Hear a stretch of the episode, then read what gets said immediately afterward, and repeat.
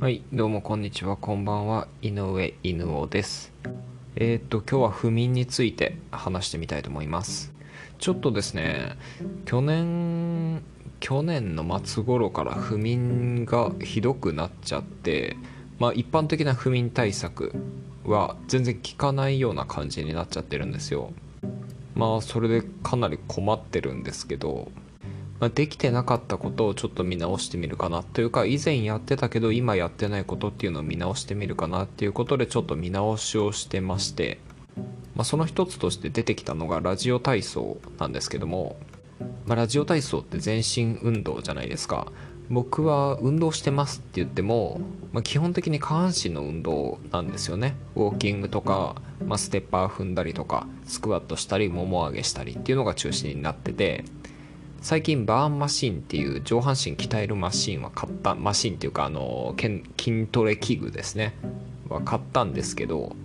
まあ不眠っていうこともあってあんまり負荷の強い筋トレはできないなっていうことで、まあ、軽く回す程度にしてあんまりやってなかったんですよね。でまあラジオ体操っていうのは、まあ、今みたいにデスクワークが普及するより前にできているものでなんかまあネット上でざーっとラジオ体操について、まあ、軽くね記事を読んだんですけど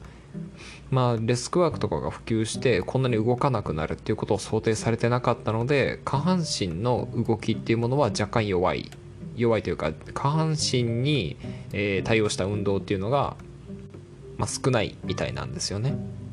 でもまあ下半下半身については僕はよく歩く方なんで、まあ、大体1日7000から1万歩くらいの範囲では平均で歩いてますし、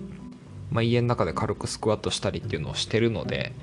まあそれはまあいいかなっていうことでどちらかというと上半身特に首周りとか肩とか、えー肩甲骨とか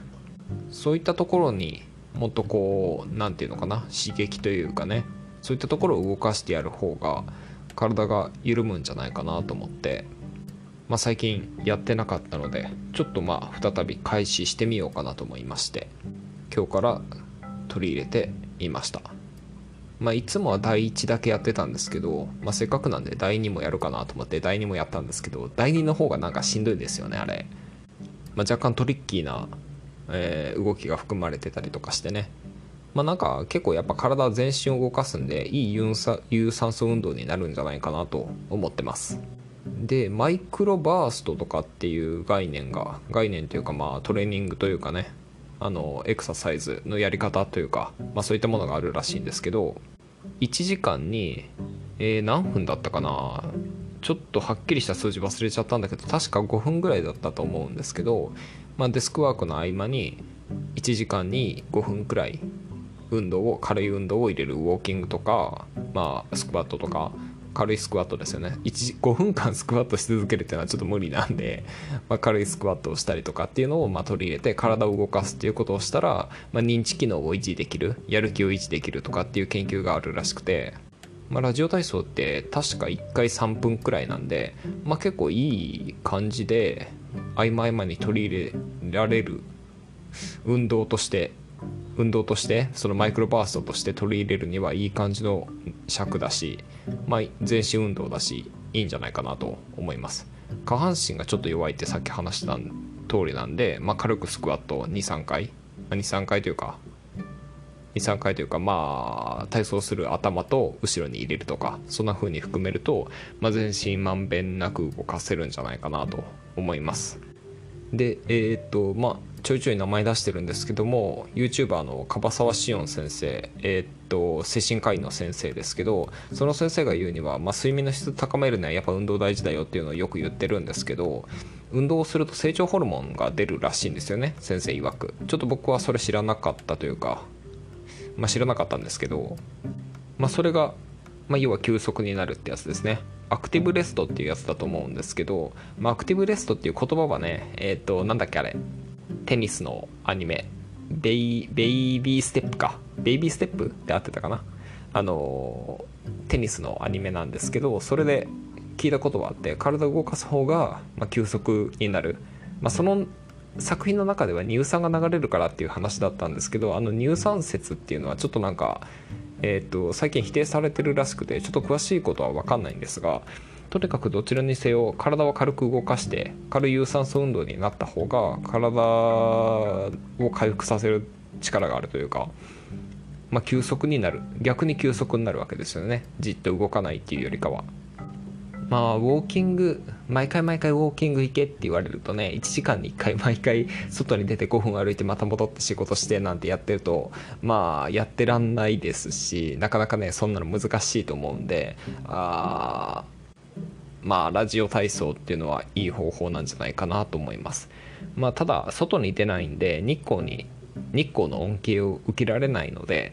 まあ、ウォーキングの時間っていうのは別に取るとかねした方がいいと思うんですけど、まあ、僕の場合はウォーキングというよりかは買い物に行くついでに歩くっていう感じでやってるだけなんですが、まあ、日光も睡眠には大事なのでラジオ体操だけに偏るっていうことはもちろんしない方がいいとは思うんですけども、まあ、これがね不眠対策に効いてくれればいいなと思っております、まあ、あとはちょっと考えすぎがまあ、頭の中で思考が堂々巡りしちゃってる。特にあの寝れないっていうことに対するなんだろうなネガティブ思考がぐるぐる頭の中を回っちゃってる感があるのでこれに関しては改めて瞑想とか、まあ、マインドフルネスですよね。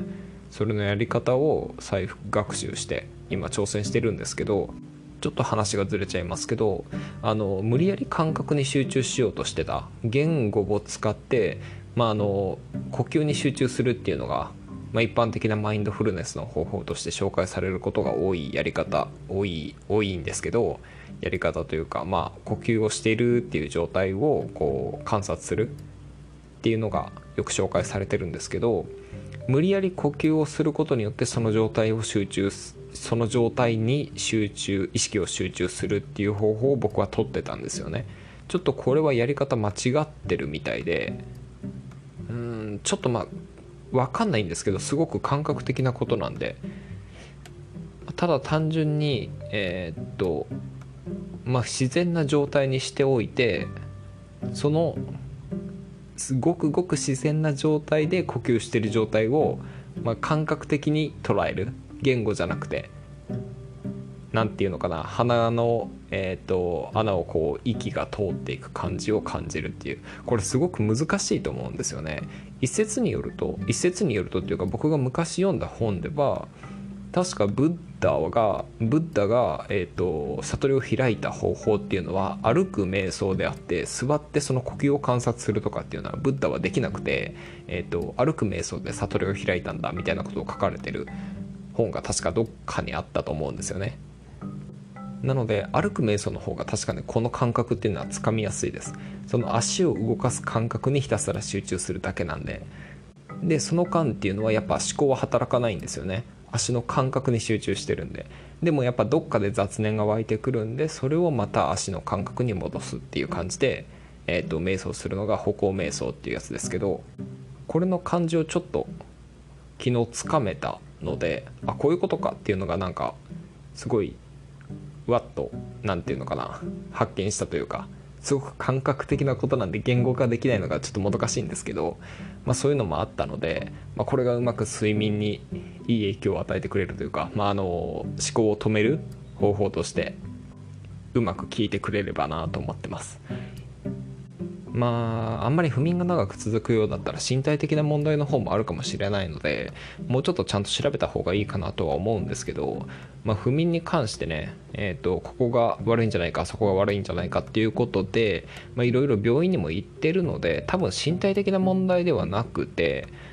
うんと運動不足？全身体は特にあの肩とかを動かしてなかったっていうのが一つあったんじゃないかなって今は思ってるんですよねあとはちょっと考えすぎというか